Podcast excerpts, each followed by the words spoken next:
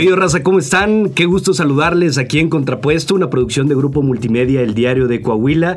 El día de hoy estamos muy contentos porque nos acompaña una mujer muy fregona, la licenciada Marcela Chapa. Ella es licenciada en diseño y asesoría de imagen con especialidad en imagen pública. Es directora de medios digitales del Diario de Coahuila. Siempre está del otro lado del micrófono. Ella es la que hace que este espacio sea posible con el tema de los invitados, la producción, la edición y demás. Pero hoy nos acompaña de este lado del micrófono para platicar acerca de un tema que es muy importante y me refiero a la aceptación personal, el amor propio, algo fundamental que debemos de tener siempre presentes.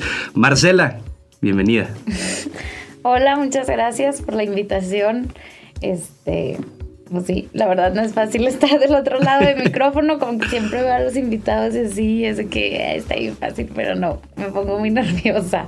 Pero Marcela, tú eres buenísima para todos estos temas. Además, siempre has estado aquí presente y te agradecemos mucho, de verdad, porque este es un tema que queríamos tratar desde hace mucho tiempo y queríamos que nos platicaras acerca de tu testimonio, porque es muy interesante. Lo hemos platicado fuera del micrófono, pero creo que es importante que la gente pueda escuchar porque siento que se pueden identificar y que les puede ayudar también para ellos verse en este espejo y poder crecer en este tema de, la aceptación y del amor. La verdad, me cuesta, o sea, no creas. Creo que es la primera vez que lo voy a hablar como públicamente. A lo mejor la gente más cercana a mí puede llegar a saber como una partecita, a lo mejor no tan profundamente. Este, pero bueno, pues que todo sume. Perfecto. Platícanos, por favor, Marcela, acerca de tu testimonio, cómo ha sido eh, la aceptación personal, con qué retos te has enfrentado a lo largo de tu vida para llegar ahorita a aceptarte y a quererte de la manera en la que te quieres. Pues mira, te voy a platicar. Literal, yo soy un minion, para los que no me conocen, o los que nos estén escuchando. Yo tengo 27 años y mido un metro casi 42 centímetros. La gente de mi edad debe promedio o la estatura aquí en México, que es baja a comparación de los otros países, es de 1,65. Yo dejo de crecer cuando tengo nueve años. Eh, me diagnostican que mi, mi hormona del crecimiento deja de funcionar. No es algo normal, le pasa a uno de cada diez niños. Este, pero si es bien tratada este, y no es por alguna otra causa, o sea, un tumor o algún golpe o lo que sea, no, o sea, no es grave. Ok. Este, entonces, imagínate. Digo, nunca fui de las más altas, nunca fui, este, siempre era la primera de la fila. Mis papás son chaparritos, bueno, normales, tampoco tan exagerado como yo. Este, entonces como que yo crezco con o sea, como que yo siento que mi mamá siempre ha sido una persona que le da como mucho miedo el, el que dirán, pero no el que dirán de que, ay, están hablando de mí, sino que lo que diga la gente nos fuera a afectar a mí o a mis hermanos. Okay. Entonces se cuenta que yo crezco, mi mamá me llevaba a una fiesta y era que, mijita, ah, porque para esto, para la gente que no me conoce, yo soy morena. Entonces era de que me llevaba a una fiesta y era de que, mijita, si alguien te dice que estás negrita o no sé qué, tú dile que no te importa. Y yo llegaba a la fiesta y nadie me decía nada. Pero yo tenía este chip en la cabeza de que es algo malo, o sea, o porque mi mamá me lo está diciendo, o era de que, este, me acuerdo el primer, digo, a mí, yo entro primero de kinder, estaba súper chiquita, ni me acuerdo, esto me lo platica mi papá, pero siento que a lo mejor a veces todos tenemos issues. Claro. Y de muchos ni siquiera sabemos de dónde vienen. yo entro al kinder, yo era de las más chicas, yo compro en septiembre y entonces mis papás deciden dejarme un año más y mi papá me dice así como para, pues yo ya había hecho amiguitas en el kinder, ¿no? Y me dice, mijita, te vas a, vas a volver a ser primero de kinder, no sé qué, pero adivina que vas a ser la más grande. Y yo, ah, ok, no sé qué. Entonces dice mi papá que llegó el primer día de clases de este segundo año que repito y llegó enojada de que eres un mentiroso y me dice, ¿por qué? Y yo, sigo siendo la primera de la fila. y me dice, no, pero de edad. Y yo, ah, bueno, de edad. Y ya. Total, yo crezco siempre así, estatura normal. Hasta mi mamá siempre en la lavandería nos marcaba y cómo, iban este, creciendo? cómo íbamos creciendo. Okay. Entonces, eh, cumplo nueve años y mi mamá se da cuenta. Normalmente un niño crece entre 1 y 5 centímetros al año, dependiendo de su genética, qué ta- su hormona, lo que Sí. sea. Hay niños que de repente un año crecen los 5 centímetros y el otro año crecen uno. Pero yo ese año no había crecido ni una milísima, milésima de centímetro. Y tenía nueve años. Ujú. Entonces, este, entonces como que mi mamá fue de que, ay, pues ok. Hasta que un día me, creo que me enfermo, lo que sea, y me llevan al- a mi pediatra y el pediatra se da cuenta de eso. Dice que, oye, pues es que no es tan normal, o sea, está en la plena edad donde los niños están creciendo. Una mujer deja de crecer aprox a los 15, 16 años y un hombre hasta los 21, Ok. ¿ok? Ujú. Entonces eh, le- me dicen de que, oye, no estaría mal hacerle un estudio.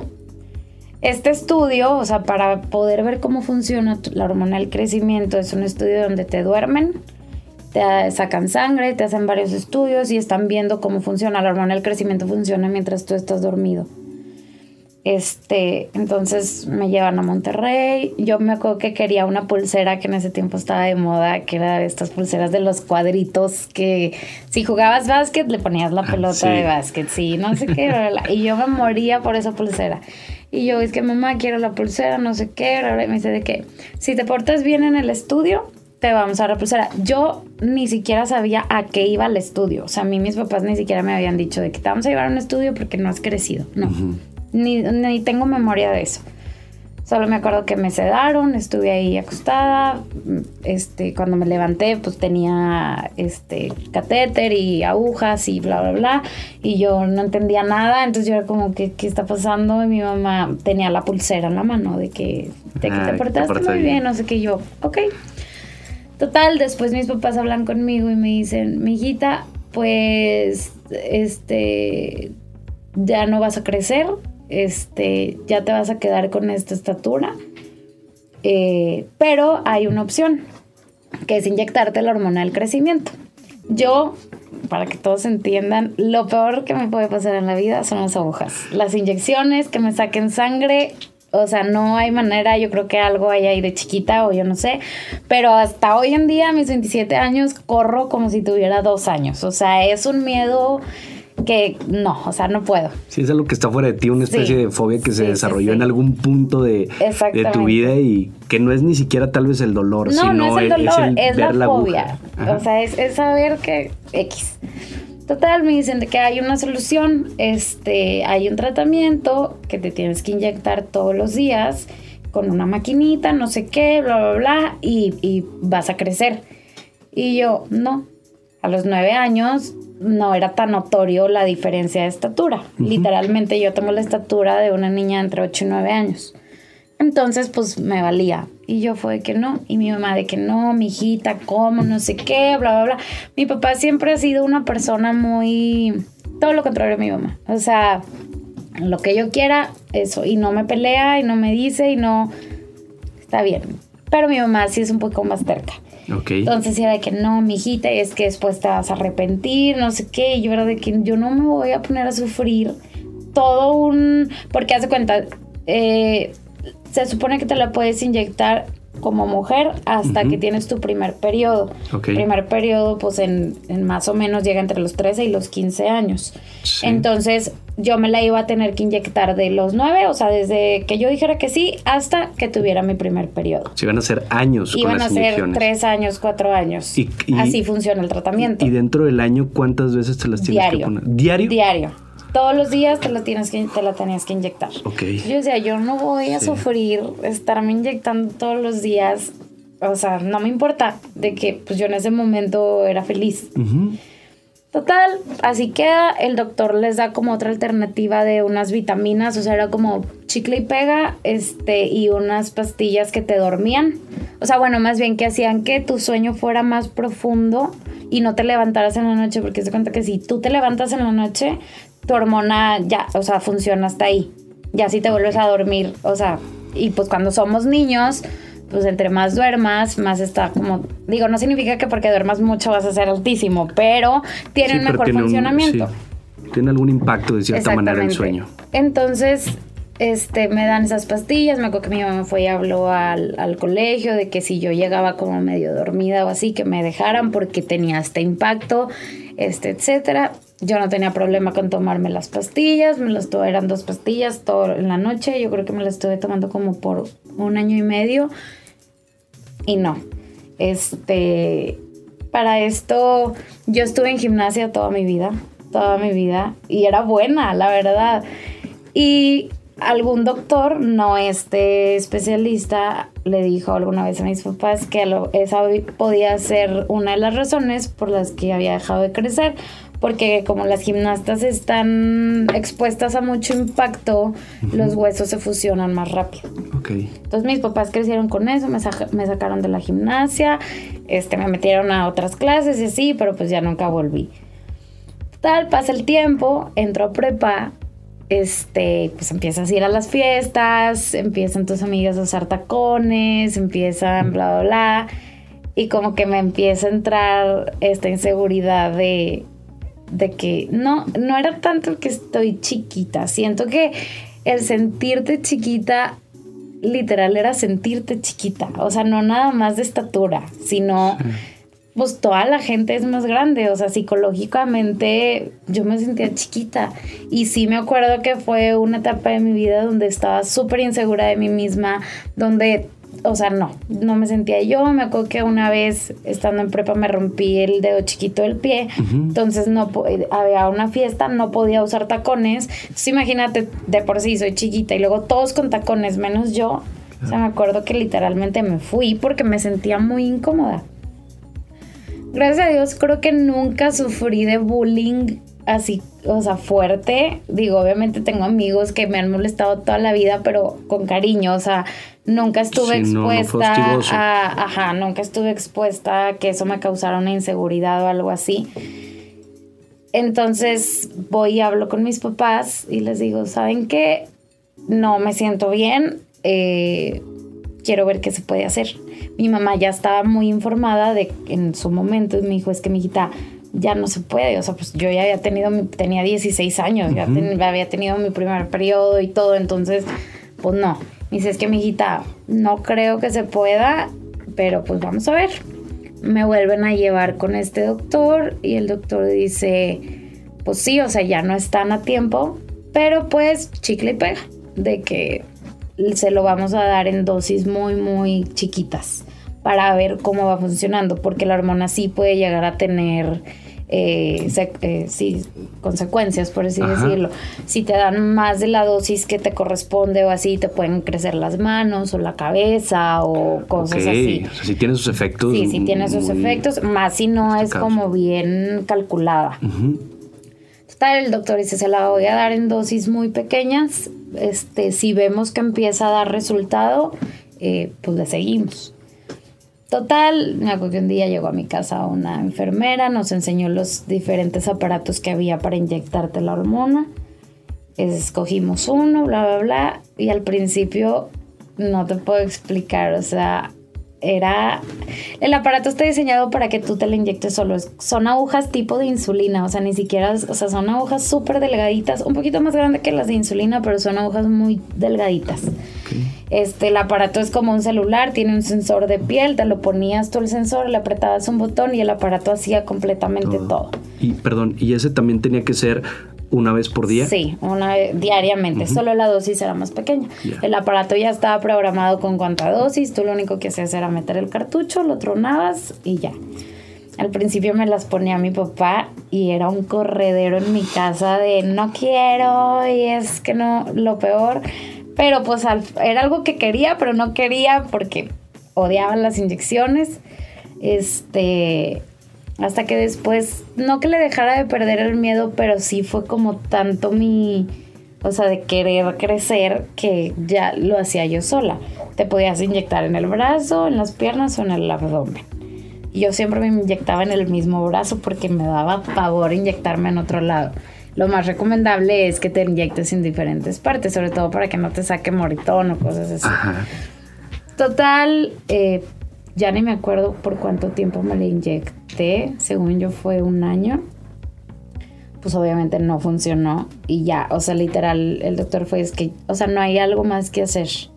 Y dice, hay una operación. Este, nada más que es de las operaciones más peligrosas y con, con más eh, tiempo de recuperación. O sea, el tiempo de recuperación es de uno a dos años.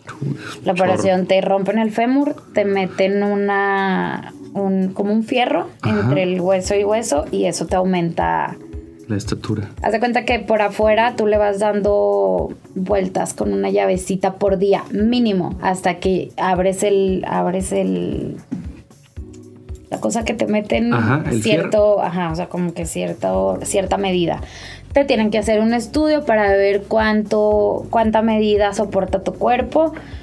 me hacen el estudio como pues para no, no quedar en, que no quedar en el aire. Mi mamá, te digo, ella sí es muy terca y siempre me ha apoyado en todo, entonces era de que no, a ver, y vamos a ver qué se puede hacer esto. Me hacen el estudio y mi cuerpo nada más iba a soportar 4 centímetros. 4 centímetros no es nada. O sea, ni siquiera se me iba a notar casi casi. Entonces mi mamá fue de que, mijita, como tú quieras, por primera vez, o sea, si te quieres operar, pues vamos a ver, este, y mi papá fue de que no. O sea, fue, no, no te voy a operar porque no va a valer la pena todo el dolor y toda la recuperación por cuatro centímetros. O sea, cuatro centímetros te los pones en unos tacones. Y yo, no, pero ¿cómo? No sé qué. Y mi papá, no. No, y fue un no rotundo. O sea, y Total, ya como que me, pasa el tiempo. Me acuerdo que yo en ese tiempo tenía como el trauma de usar el tacón más grande y todo el tiempo, todo el tiempo usaba tacones y todo el tiempo a ver qué me ponía para verme más alta y bla, bla, bla. Hasta que un día me cansé. O sea, un día me cansé, me lastimaban mucho los tacones. Este, me voy a estudiar a Canadá, donde nadie usa tacones. O sea, toda la gente anda en tenis, chanclas, ox, botas de nieve, lo que sea. Menos tacones, o sea, es imposible. Este. Y como que me empiezo a acostumbrar y nadie me decía nada y empecé a ver que no. Pues que no pasaba nada, ¿sabes? Y te digo, creo que nunca sufrí como que este bullying ofensivo. Obviamente llegaba gente de que, ay, enana, no sé qué, bla, bla, bla, pero con cariño. Y, sí, como que muchas veces gente que no me conocía de que, ay, te puedo hacer una pregunta, ¿cuánto mides? O... Sí, las típicas preguntas completamente innecesarias que la raza se avienta. Tal vez no con mala intención, pero sí con inconsciencia de que no sabes o que no es prudente preguntarle a una persona, pero que siempre hay. Entonces era de que 1.42 y luego este de que ay, estás bien chiquita, el típico comentario, ese sí comentario me chocaba, porque yo no sé, me creía ya la persona más adulta cuando tenía 18 años y que llegaran y me dijeran, "Ay, estás bien chiquita", aunque fuera de buena manera para mí era de que claro. o me también mucho siempre llegaba gente de que ya conocía a una persona de tu tamaño y yo, sí, te lo juro que siempre me daba mucha curiosidad. Hasta que les decía, neta, ¿quién? No, pues tal. Y yo, no, yo estoy más chiquita. O de que así varias veces, hasta que neta me di cuenta que neta yo era la más chiquita de todo el condado. Este, entonces, como que empiezan, empiezo ya como yo a tener un poco más de estabilidad. Eh, me acuerdo que había una niña en Canadá que estaba hermosa, o sea, neta hermosa, un cuerpazo, todo, y me sacaba de que cuatro centímetros. Es como que yo la veía y yo decía de que, wow. Para esto, para la gente que no me conoce, no, no tengo deformaciones, no tengo nada. O sea, si tú me ves, literal, mi cuerpo es a la tamaño, o sea, es como muy, ay, ¿cómo se dice? O sea, mi complexión está bien. Sí, o sea, normal, no completamente. Es como que me veo chiquita ni tengo. No. Sí, claro. O sea, mi complexión es normal. Entonces, eh, yo ya trae. A ver. Eh, uno, yo sufro de ansiedad desde hace mucho tiempo, entonces siempre he sido una persona que se intenta adelantar a las cosas. Entonces, como yo ya sabía que yo estaba expuesta a todo esto, no sé, llegaban, no sé, se daba, se prestaba la situación a hacer un chiste que yo estaba chiquita y en lugar de que alguien más lo hiciera, lo hacía yo sola. Para matar el chiste de ahí hasta tu Como de yo me estoy burlando yo sola, no me va a afectar lo que tú me digas. O la gente llega y me dice, ay, estás bien, bien chiquita. Y yo era de que, ay, ya sé. O de que sí, de que mido 1,42. O sea, yo solita como para matarlo. Y me empezó a funcionar. Empezó como, sí, o sea, como que yo ponía luego, luego mi escudo de... Porque nunca sabes cómo te lo dice la gente, ¿no? Entonces, como puede haber gente que sí llegue y te lo diga muy lindo, como puede haber gente que pues nomás está buscando a ver por dónde. Entonces fue un trabajo, eh, me voy yo después a Barcelona y en Barcelona sufro una depresión. Yo jamás, bueno, de más chiquita, cuando recién fue lo de que me lo detectaron, sí fui con alguna psicóloga que ni me acuerdo, o sea, creo que nunca le di seguimiento. Nunca había ido con psicólogo, nunca nada. En Barcelona pasan muchas cosas, me regreso yo de Barcelona y empiezo a buscar ayuda. Y en esta ayuda me empiezan a rascar, o sea, de dónde viene todo esto. Y no estoy diciendo que mi depresión vino por esto, pero pues empiezan a salir otras cosas. Y me doy cuenta que yo tenía como esta inseguridad guardada. O sea, que sí era como una parte muy vulnerable en mí, que a lo mejor casi nadie tocaba, pero cuando me la llegaban a tocar, sí era de... Sí, afectaba, ah, dolía. Sí.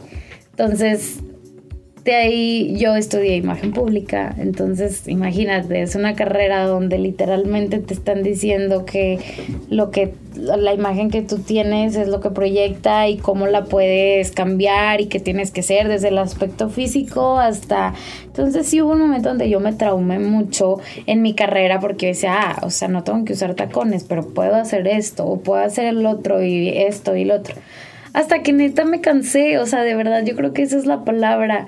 Y empecé a hacer lo que a mí me hacía feliz. Si yo quería usar tenis, usaba tenis. Si yo quería cortar, ah, porque yo toda la vida tuve el cabello larguísimo.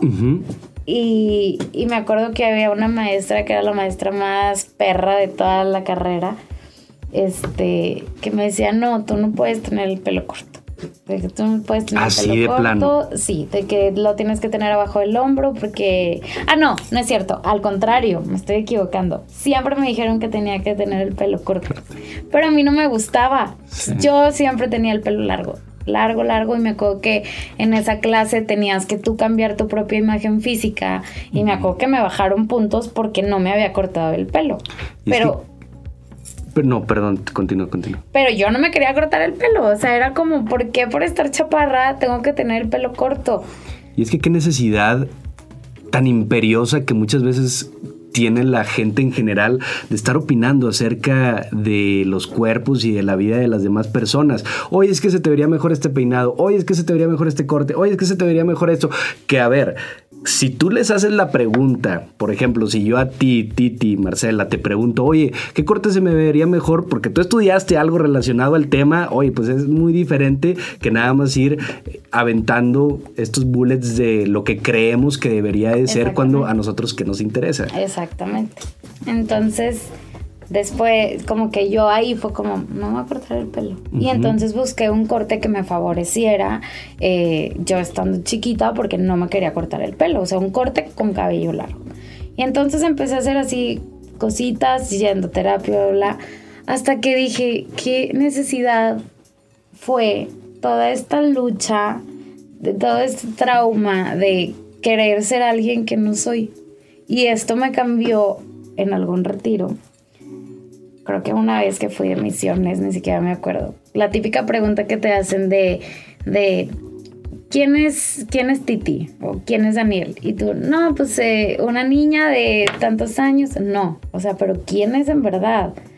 Y yo me acuerdo que yo decía, ok, ¿quién, pues quién soy? O sea, yo decía, a ver, lo que la otra gente piensa de mí cuando dicen mi nombre o lo que sea, siempre es de que, ay, pues, está chiquita, de que nos... Y dije, ¿sabes qué? voy a voltear todo esto, estoy estudiando imagen y creo que esto es parte de mi imagen, o sea, creo que literalmente es parte de mi personalidad, que es, o sea, lo adopté como sí, o sea, pues esto soy yo y no hay nada más que hacer. O sea, no es como alguien que a lo mejor tiene sobrepeso por, o sea, no por eh, que tenga algún problema, o sea, pero que tiene eh, miles de opciones para poder bajar y que dice, ah, bueno, voy a bajar. O alguien que está muy flaca y quiere subir de peso, que le cuesta, pero hay opciones para hacerlo.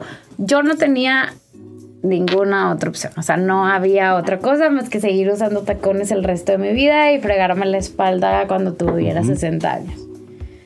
Entonces empiezo a trabajar en esto, empiezo a, conforme la carrera, a hacer como mi imagen.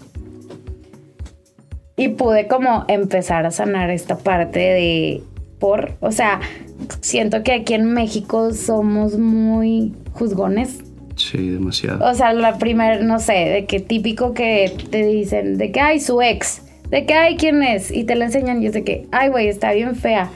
¿Qué te importa? A ver, nadie escogimos cómo nacer, nadie escogimos si queríamos ser bonitos, si queríamos ser feos, altos, flacos, chaparros, lo que sea. Nadie. Pero aquí en México, literal, es la primera ofensa de que, ay, mogre, mogre, nana, no sé qué, o de que, ay, está bien fea, o ay, no, está gorda, o ay, no sé qué. Por, literalmente nadie escogió cómo nacer. Y nadie está diciendo que es bonito ni que es feo. Esto luego lo aprendí cuando me voy de intercambio a Barcelona. Algún, en algún momento conviví con alemanes y para los alemanes yo era una modelo, o sea, literalmente, porque allá todos son güeros, altos, no sé qué, entonces ver a alguien más chiquita, morenita, era como, wow, así como para los mexicanos ver a alguien güero alto, alta, es de que... De ojos de azules. Sí, dije, neta, ¿cómo pude sufrir tanto por algo que, o sea, que no dependía de mí y que estaba en mi cabeza y que literal para este punto de la vida la gente que me quería era por quien yo era, no por cuánto medía. Efectivamente. Y es que muchas veces caemos, Titi, en en los cánones estéticos impuestos por la sociedad y la cultura en donde vivimos, ni siquiera de manera internacional que hay estos contrastes, sino que aquí el estereotipo de una mujer bonita o de un hombre guapo es este. Entonces estamos tan bombardeados por estas, eh, por estos prejuicios de las demás personas, pero también por los medios de comunicación o por las redes sociales, por estas imágenes que te avientan en la televisión y en todos lados, en donde vemos estos cánones estéticos y creemos los debemos de cumplir para entonces tener una aceptación por parte de la propia sociedad. Y si no los tenemos o si no nos parecemos y no podemos hacer nada es donde nos sentimos tal vez frustrados. Pero en el momento, y que eso me llamó mucho la atención, que es cuando ya abrazas lo que realmente eres y lo que te distingue también como una parte de lo que tú eres, comienzan a cambiar las cosas. ¿Cuánto tiempo pasó desde que estabas en prepa y que comenzaste a sentir eh, que no estabas cómoda tal vez, a cuando ya empezaste a estar más tranquila y decidiste cambiar el enfoque con el cual lo veías? La hormona me la inyecté en el 2000, a mediados del 2011. Estaba, yo tenía, que como, sí, 16 años. Y carrera yo creo que fue, pon tú que en el 2000 como en el 2017 fue cuando dije ya. O sea, sí. Entonces tenía que 20, ah, del 2011 al 2017, pues son como 5 años, 6 años. ¿Y qué cambió en ti cuando comenzaste a sentirte más tranquila, cuando después de este retiro te preguntaste quién eres y abrazaste todo lo que eres en sí? Obviamente no fue un cambio radical de un día a otro, o sea, siento que fueron como cositas que me fueron cambiando el chip y que cuando me di cuenta ya no le estaba dando tanta importancia a este issue. O sea, entonces fue como muy radical. Pero literalmente, o sea, ahorita no te voy a decir que, no, hombre, está fregoncísimo, está súper chaparra y así, porque me acuerdo que alguna vez platicaba con una amiga y me decía que, ay, güey, pero ¿qué tiene? O sea, no es como que... Y mi mamá siempre me lo repetía, agradece que tiene salud, o sea, que no es algo grave y que no pasa nada, ni siquiera es genético, o sea, literal puede que mis hijos salgan altos. Este y me acuerdo que, yo le decía a mi amiga, es que son inseguridades tan tontas. Literalmente tomarme fotos con otra gente para mí era un issue. O sea, el no poder acomodarme era como, no me gustaba. Y luego el, el bailar con alguien también era de que me sentía muy incómoda. Y luego, hasta que literalmente lo más random, mi mejor amigo toda la vida mide casi dos metros. O sea, literal, es un chiste. Este. Y, entonces empiezas a conocer, yo creo que este tipo de gente que son todo lo contrario y que no pasa nada, ¿sabes? O sea, que no necesitas medir dos metros también para que te acepten. Entonces, sí es, o sea, sí, a ver, ya a lo mejor, este, no estoy diciendo que esto sea lo peor que te puede pasar y así, porque gracias a Dios este, tengo salud y nunca fue como que una enfermedad o algo por el estilo, pero pues es mi historia, mi testimonio, lo que yo pienso y lo que viví, este, pero yo creo que si no hay como nada mejor, o sea, si tú no te aceptas, vas a creer que nadie te acepta, por más que el mundo te acepte. Claro. O sea, si tú no te aceptas, siempre vas a vivir con la inseguridad de que los otros están pensando lo que tú estás pensando, lo que tú estás hiriendo dentro de ti. Claro, y, eso es, es fundamental porque en el momento en el que aceptamos quién somos y nos permitimos ser nosotros mismos y no los que los demás están esperando que seamos, o como los demás esperan que nos veamos, seamos, nos comportemos, sino que realmente nos ponemos a nosotros en ese primer lugar, entonces nos damos cuenta que esas diferencias son características únicamente nuestras que nos ayudan a completar la personalidad de quienes somos. No únicamente no es algo negativo, sino al contrario, lo puedes transformar en algo también positivo y que te permite a ti desarrollarte de una manera mucho más feliz y mucho más plena sin estar esperando a que los demás digan si está bien o está mal, sino tú simplemente siendo tú, pero es difícil dentro de esta sociedad muchas veces y más con los comentarios que pueden existir, con estos estándares que hay. ¿Qué le dirías tú a esa titis de 16 años que estaba entrando a la preparatoria? Mm, ¿Qué va a pasar? O sea, que todo pasa literalmente, o sea, que nada es tan grave como tu cabeza lo piensa, literalmente. O sea, me acuerdo cuando iba a hacer mi fiesta de 15, o sea, hice recorrer a mis papás casi creo que 40 mil zapaterías buscando los zapatos más altos que pudieran existir. No es broma que los encontré.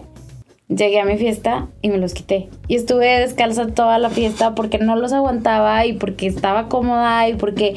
Y me acuerdo que neta fue un issue en mi casa el estar buscando esos zapatos y comprábamos unos porque creíamos que eran los más altos y luego íbamos a otra zapatería y encontrábamos otros un centímetro más alto y los comprábamos y así hasta encontrar el zapato más alto. Y ahorita es que por para, o sea, nada me benefició. O sea, si yo me hubiera podido abrazar antes y como mejor trabajar esta parte desde antes me hubiera ahorrado demasiadas cosas. ¿Qué consejo le podrías dar a aquellas personas que nos estén escuchando y que tal vez tengan alguno de estos issues, porque todos tenemos alguno, pero que se sientan identificados en este momento, que no estén cómodos tal vez con quien son o con quien ven en el espejo y que tal vez estén tratando de, encontrar esa aceptación, pero que no lo hayan logrado. ¿Qué te sirvió a ti para, para poder pasar a cómo te sientes ahora? Fíjate que yo siento que yo soy muy dura conmigo a lo mejor ahorita un poquito menos, pero siempre fui muy dura conmigo misma. Entonces, para mí, como yo crezco con todas las inseguridades de, de que, hijita, si te dicen esto, de que no, si esto, no. Para mí el que alguien llegara y me dijera de que, ay, qué bonita, o ay, eh, que esto, qué lindo, así, para mí era poner una barrera luego, luego era de que me lo está diciendo por compromiso, de que no es cierto. Y hasta la fecha me cuesta, o sea, como que fue una barrera que yo hice desde chiquita y me cuesta mucho, me pongo muy incómoda cuando la gente me llega a decir algo lindo. Entonces, lo único que podría decir es que literal no hay enemigo más grande que tu cabeza que nadie va a venir a, por más que la gente venga y te diga, qué bonita, qué linda, qué esto, si tú no te sientes así, no te lo vas a creer. O sea, vas a creer que es por compromiso, que se están burlando, que es porque X, pero no te lo vas a creer. O sea, no lo vas, no vas a poder recibir un comentario positivo con amor, ¿sabes? De, ay, gracias. No, va a ser de que, ok.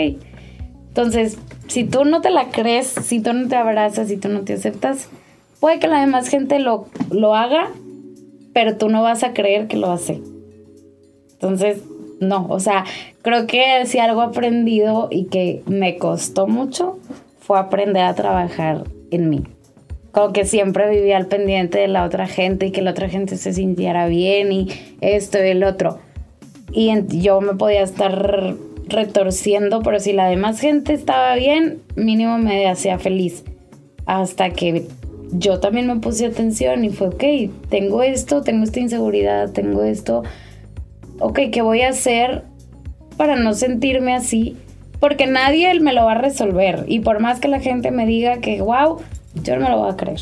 Entonces, primero, créete, o sea, créetela tú, abrázate, porque al final eres la persona con la que vas a convivir toda tu vida. Y después, o sea, ya vas a poder aceptar los, los comentarios positivos de la demás gente. Y los negativos también. Marcela Alejandra Chapa Serpa, mejor conocida como Titis. Muchísimas gracias por habernos acompañado, por habernos compartido este testimonio que estoy segurísimo que a muchísima gente le va a servir. Hay que abrazarnos, hay que amarnos, hay que querernos y hay que aceptarnos. Además de que Titi, siempre te lo digo, pero eres una de las mejores personas con el corazón más grande que conozco. Entonces, gracias por acompañarnos, gracias por ser tú y por estar aquí con nosotros. No, gracias a ustedes y síganos escuchando. Sí, lo vamos a cortar porque luego me regañan que hay mucho tiempo. Tú vas a regañar. Entonces, con esto terminamos. Gracias a toda la gente que nos estuvo escuchando aquí en Contrapuesto. Estamos recibiendo todos sus comentarios a través de las diversas redes sociales de El Diario de Coahuila. ¿Tus redes sociales, Titi? Yo estoy como Marcela Chapa en todos lados. Perfecto, para que también se den una vuelta. Así que gracias por acompañarnos. Nos vemos en el próximo episodio. Esto fue Contrapuesto, una producción de Grupo Multimedia, el Diario de Coahuila. Que sigan teniendo un excelente y muy bonito día. Nos vemos.